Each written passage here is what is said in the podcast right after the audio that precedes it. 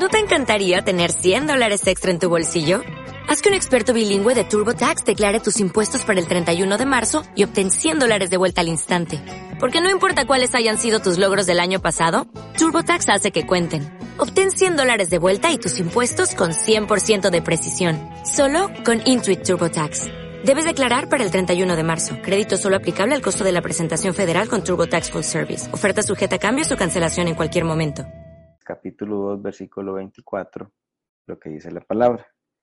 En la versión Reina Valera 1960, en esa revisión, dice la palabra de Dios, por tanto dejará al hombre a su padre y a su madre, y se unirá a su mujer, y los dos serán una sola carne.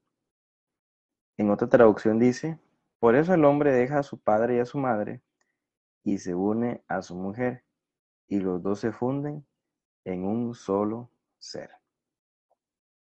Bueno, quiero nada más comenzar diciendo eh, lo siguiente. No imagino realmente la grandiosa alegría de Adán cuando se le fue presentada a Eva, cuando vio a Eva. Fue tal la emoción, fue tal su sorpresa, que él dijo, esta es hueso de mis huesos, carne de mi carne, será llamada varona.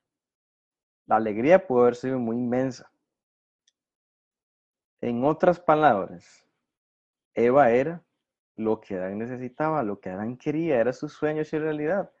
Tanto aún que dice la Biblia que cuando Dios llevó a Adán al Edén, no halló, ayuda idónea entre los animales del huerto, y por eso hizo caer a Adán en un sueño profundo, y de su costilla sacó a la mujer.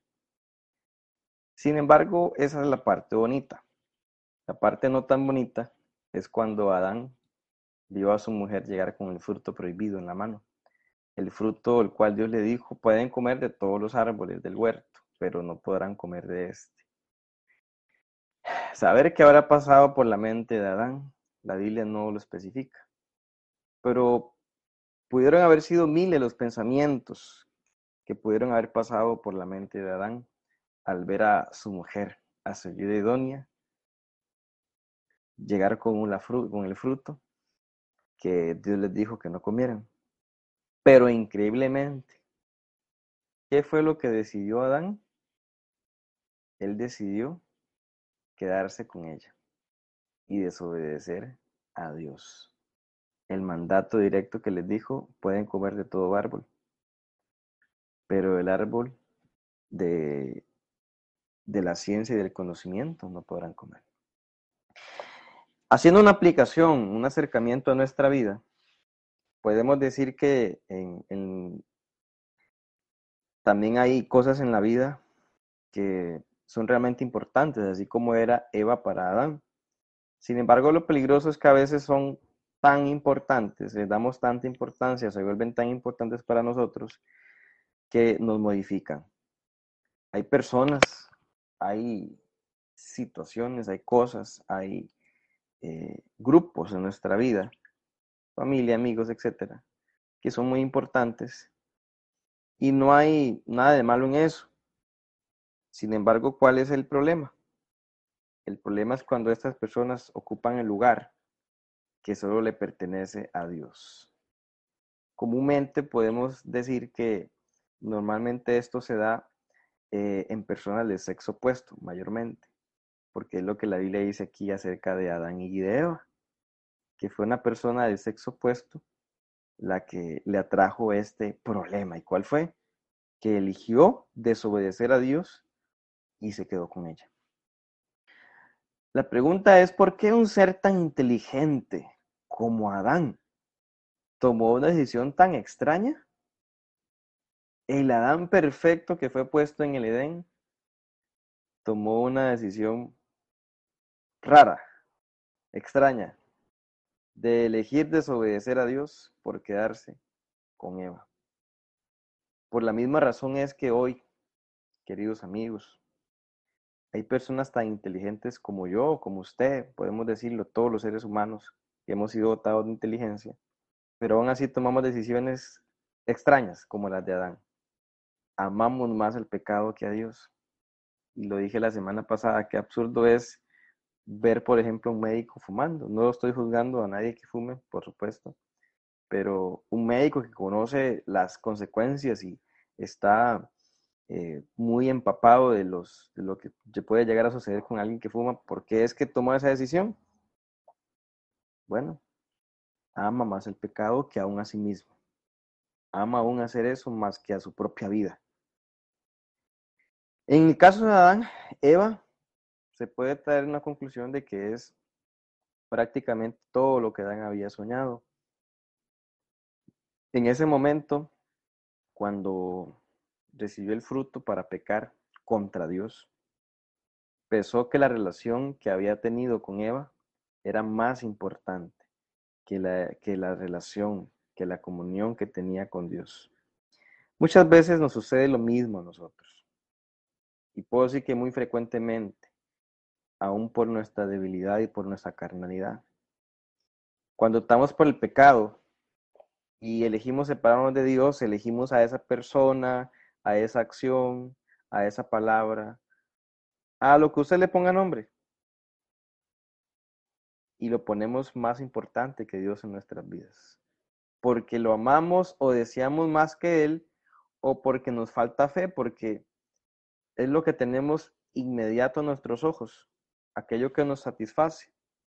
Y es simple, el pecado nos gusta, porque en apariencia nos satisface, trae eh, satisfacción eh, temporal, eso sí, las sensaciones primeras que tenemos son muy placenteras, pero no así a veces las últimas sensaciones y lo que tenemos que pensar.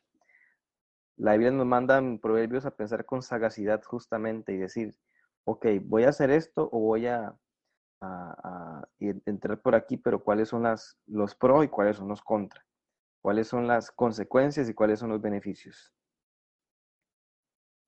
Si para nosotros Dios no es un ser real, cuando la tentación esté presente, tendremos graves problemas para elegirlo, porque nadie elige solamente una idea. Y es ahí justamente donde entra la fe. La fe es pues la fe, la certeza de lo que se espera, la convicción de lo que no se ve. Cuando de, verdad tenemos una comunión con Dios, le conocemos, le elegimos, porque es más, más que una idea para nosotros, es una persona. Y si para nosotros Dios se resume en una idea nada más de, de, normas éticas, una serie de normas éticas, morales y algunos ritos básicos, va a ser absolutamente natural que no lo elijamos. Porque ¿quién elige un comportamiento? ¿Quién elige una idea? ¿Quién elige una serie de normas? Sin embargo, quiero dejarte esto, querido amigo y amiga. Si nosotros hacemos de Dios nuestro amigo, alguien que conversamos diariamente, con quien tenemos comunión, alguien a quien nosotros le damos la última palabra en nuestras decisiones, en nuestra vida, las probabilidades de victoria en medio de las pruebas aumentan considerablemente. Elijamos a Cristo, elijamos a Dios hoy. Elijamos obedecerle y oramos. Señor, gracias en este día. Gracias porque hoy nos hablas de que... Oh, oh, oh, ¿Necesitas ayuda? En O'Reilly Auto Parts te ayudamos. ¿Necesitas algún consejo? Te aconsejamos. Nuestros profesionales en autopartes están siempre disponibles para ayudarte a encontrar lo que necesites. Excelente servicio al cliente es solo una de las ventajas que ofrece O'Reilly Auto Parts. Los profesionales en autopartes. Oh, oh, oh,